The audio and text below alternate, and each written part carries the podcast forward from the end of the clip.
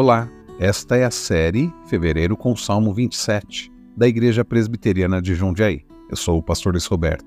O tema da mensagem de hoje é Acolhidos pelo Senhor. O Salmo 27, versículo 10 diz assim: Porque se o meu pai e a minha mãe me abandonarem, o Senhor me acolherá. O Senhor Deus não é apenas aquele que não nos abandona, mas é também aquele que nos acolhe, é aquele que nos recebe, mesmo quando todos se afastam de nós, é aquele que nos acolhe, mesmo após termos nos afastado dele.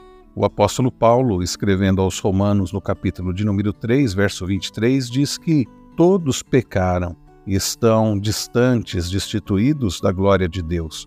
O pecado separa o ser humano de Deus, mas através daquele que foi rejeitado, nós somos acolhidos, nós somos feitos filhos de Deus.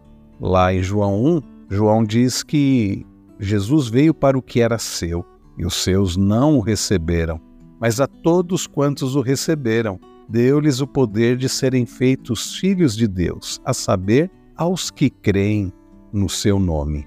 Para que você seja acolhido por Deus, basta você crer em Jesus Cristo.